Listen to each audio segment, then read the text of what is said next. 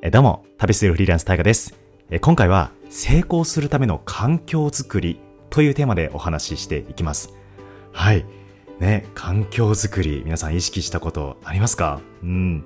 僕はね、本当にこれとても大切だなと思うので、今日はね、しっかりお話はしていきたいんですけども、例えばね、何でもいいですよ。じゃあ、英語の勉強したいってなった時に、よく聞きませんか？なんかその、英語をね、すぐ上達するにはどうすればいいかって言ったら、海外に行けってね。ありますよ、うん。やっぱりでも、これは本当に間違いなくて、えー僕も、の話で言うと、僕6年前ホテルマンだったんですよ。うん、ホテルで働いてたんですね。で、僕4店舗のエリアマネージャーをやっていて、一つのホテルによってはですね、あの、8割、従業員の8割が外国人っていう場所を担当したことがあるんですね。うん。で、そこがね、えっ、と、インド人、中国人、ベトナム人、フィリピン人、えっ、と、バングラディッシュ、ネパール、フィリピンィリピン言ったっけ、うんまあ、結構いた、もう7カ国、8カ国ぐらい結構な、えー、外国人の方が従業員だったんですよ。で、もちろん公用語は英語なんですね。なんで僕あの、面接とかね、採用とかもやったんですけど、英語でたんやんなきゃいけないんですよ。で、僕、言うても英語全然喋れなかったですから、当時。うん。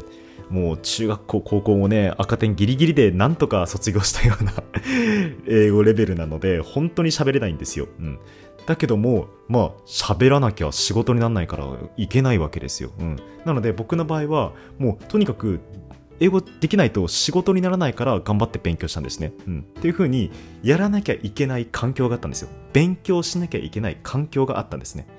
で、しかも、周り毎日喋ってくるのは日本語じゃなくて英語ですから、もう1日の、うんと、7割、8割、まあ、7割ぐらいかな？の聞く言語が日本語ではなく英語に変わるんですよ。するとですね、やっぱり英語めちゃくちゃ上達します。うん。あの、最初のうちは、なんこいつら何言ってんのかなと思ったんだけども、半年ぐらいだったら、こいつら悪口言ってんな、みたいなね。それが分かるようになってくるんですよ。うん。で、もうそれで喧嘩したりとかね、ありましたけども。うん。本当にこれ環境ってすごく重要で、例えばね、えっ、と、副業とか今ビジネスを勉強したいよって方、うん。ね、例えば田舎の方ってやっぱり、アナログ世界ですから、そのネットビジネスとかが、どうしてもまあ、情報が入ってこないわけですね。うん。まあ、その地域だけでなんとか生活が回ってしまうので、別にネットビジネスなんてなくてもいいよねっていうところだから、まあ別におしゃれなんてしなくても誰も見ないから、別に物欲もないし、お金ってそんな必要ないよねっていうところでいると、まあ、今の現状を働いている仕事で満足してるから、なんかネットビジネスで稼ごうとか思わないわけですよ。うん。じゃあもちろん情報は入ってこないわけで、じゃあそこでなんか頑張ろうと思っても、なんか一人だけで、やるのって怖いじゃないですか、みんな同じことやってるのに自分だけ違うことやるって怖いし、うん。で情報も入ってこないし多分否定もされるし、うん。だからなかなか田舎の方っていうのはそのネットビジネスが普及しづらい成功しづらいっていうのはやっぱりこれは環境によってはあるんですね、うん、でも逆にじゃあね、東京のじゃあ六本木、赤坂とかね、イケイケの人たちがいるところって、もうみんなやってるわけですよ。うん。だからみんなやってるから、あ、どうなん、情報もいっぱい入ってくるわけですね。もちろん、いい情報も悪い情報もありますけども。ただ少なからず、やっぱり、えーその地域にいる人っていうのは、うん、まあ、ビジネス経験したことあるよ。そもそも知ってるよと。うん。SNS の使い方、もう楽勝だよ、みたいなね。そういった関係なわけですよ。うん。本当に、えー何か、えーっと自分がやりたいことがあるならそもそも環境作りがすごく重要です、うん、さっきの勉強の話じゃないけどもじゃあね、えーめちゃくちゃガヤガヤしたね。街中で勉強ってできないじゃないですか。ちゃんと勉強するなら図書館とかね。自分の家とか静かなところで勉強するっていう環境作りこれがすごく重要なんですね。成果を出すためにはとても大切です、うん、で今日ですね僕インスタのストーリーの方では上げてるんですけど これもまた僕の話なんですけど、えー僕の生活はえっと1年の半分は海外半分は日本で生活をしていてずっとホテル暮らしなんですね。僕3年前に家は捨てたので賃貸の家は捨てたんですよ、うん。なので1年中ホテル暮らしなんですけどもホテル暮らしのデメリットを一つ言うのであれば家事が全くできなくなるんですよ。具体的に言えば掃除ですね、うん。僕もともと掃除すごい好きだったんですよ。うん。あの、排水口の掃除とかね、あの、エアコンフィルターとかね、あの、そんなところが結構ね、好きなぐらい、だから実家に帰るときはそこやりたいぐらいのね、すごく掃除好き好き人間だったんですけど、今もうこの生活になってからですね、掃除が全くできなくなったんですよ。というのも、もちろん、あと朝起きます、えーちょっと朝仕事をします、シャワー入ります、ね、えーなんかちょっとダラダラします。で、僕、服とかタオルはね、床に置きっぱなしなんですよ。でも、まあ、昼間、カフェに行って、カフェでちょっと作業して、夕方頃、夕方とか夜過ぎぐらいにホテル帰ってくると、ホテル綺麗になってるわけですよ。あら不思議。なんででしょう。うん、まあ、ホテルの清掃員の方がやってくれてるわけですね。うんだけど、その環境下にずっと置かれると、置かれると、別にゴミもね、所定の位置に入れなくていいし、もちろん分別なんてやらないですよ。分別なんてやらなくなりますよ。だから分別もできなくなるし、えー、なんかタオルとかもね、えー洗濯機とかも入れないですから、僕もランドリーとかも全部デリバリー、デリバリーじゃないな、ホテルに頼んでしまうので、うん、それすらもやらなくなるので、本当にだらしない人間になるんですよ。うん。不思議ですよね。環境の力って本当に偉大で怖いんですね。うん。こんな、なんで僕、あの、今日ストーリーの方では、えー実際ね、あの、撮影こんな感じでやってますよ。うん。でも、裏側では、あの、部屋こんな汚いんですよってところに言ってます。で、僕が伝えたいってことは、まあ、環境次第人はこんなにも変わる変わってしまうんだよってことですね。うん。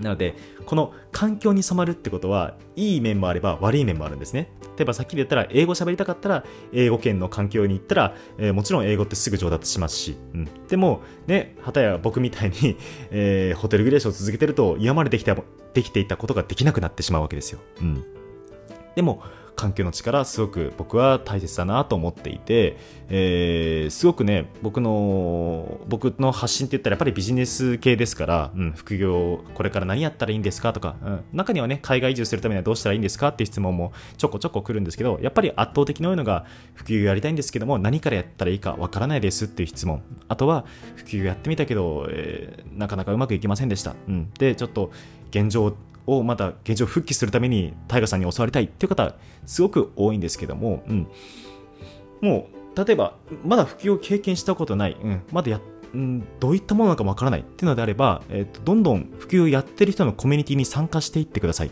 うんえー自分の周りでやってる人がいないのであれば、えーその環境から抜けない限り絶対に人生が変わることはないです。うん、新しいことを新しい発見が見つかることはありません。うんなので、どんどん染まっていってください。うんただ、ただ、うん、うーん、何でもかんでも染まっていいっていうわけではなくて、例えばね、えーこれは僕の一個人の意見ですよ。なんかそのロレックスじゃんじゃんつけて、フェラーリ乗って、えー秒速で億稼ぐなんてね、昔いましたけど、そういう人が。うんなんかそういったところに入れば、自分もそういった人間になってしまいます。うんうん、なんか自分もジャラジャラ。もちろんもちろん成功できるか分かんないですよ。ただ仮に成功できたとしてもその人と同じような姿になってしまうんですよ、うん、そこに自分自身が本当にその人になりたいかってとこですね、うん、自分がめちゃくちゃ頑張って本当にこの人の生活になりたいか、うん。僕の感覚はすごくやっぱりあんまり好きではないんですよそういう人たちって、えージャラジャラつけてなんか本当に物欲で人生楽しんでるみたいな感じですね、えーなんか人生もっと楽しいこと他にあるよねって僕は思ってしまうんですね。うん。だでもいいんですよ。本当に自分が本当にそういう生活になりたいのであればそこに住まればいいし。でも、えーなんだろう。例えばね、僕に教わりたいっていう人はですね、僕はあのずっとその旅しながらぐるぐる生活してるので、タイガさんみたいに場所を選ばず自由に生活していきたいです。うん。本当にそういう生活がやりたいんですってな人が多いかなっていう印象ですね。うん。現に僕はそうやって生活してるわけですから、えー、と僕の環境下に染まれば、やっぱり、えーもちろん、ね、100%保証はできないですよ。完全に僕と全く同じ生活になるかって言ったら違うかもしれないですけども、僕と近しい状況にはなれるんですよ。うん。うん。っていうところで、えー自分がなりたい、この人の生活いいなと思ったら、とにかくその人に関わりを持っていく。で、環境にどっぷり染まっていく。うん。これが成功への一番の近道です。うん。ね、人の真似事することがね、一番楽ですから。うん。で、その中でずっと、あ、タイガさんってこういう感覚なんだ。あ、あ、なるほどね、こういう時ってこうやって考えてるんだ。え、何そんな考え方？気持ち悪い？みたいなね、あるかもしれないですけども、それでも関係に染まっていく。すると、気づいたらその人と同じ価値観だったり、同じ生活レベルになってる。うん。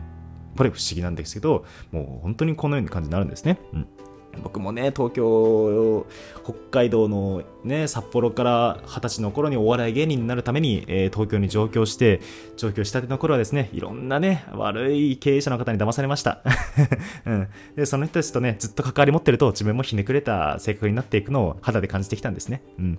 なので、染まる環境、ね、環境は選んでください。うん。ただ、この人いいな、この人の生活、えーちょっと興味あるなと思ったら、どんどん関わりを持っていってください。うん。うん SNS とかだったらね、その人のプロフィールからリンクとか飛べばね、公式 LINE とか追加できますから、うん、するとね、結構お話聞いてくれたりしますよ、ズームとかで。うん。僕もあの、受付はしてるのでね、えー、ぜひ、えー、どんな感じで生活してるんですか僕もそういった生活してみたいですっていうのであれば、ぜひ、えー、お話を聞かせてください。はい。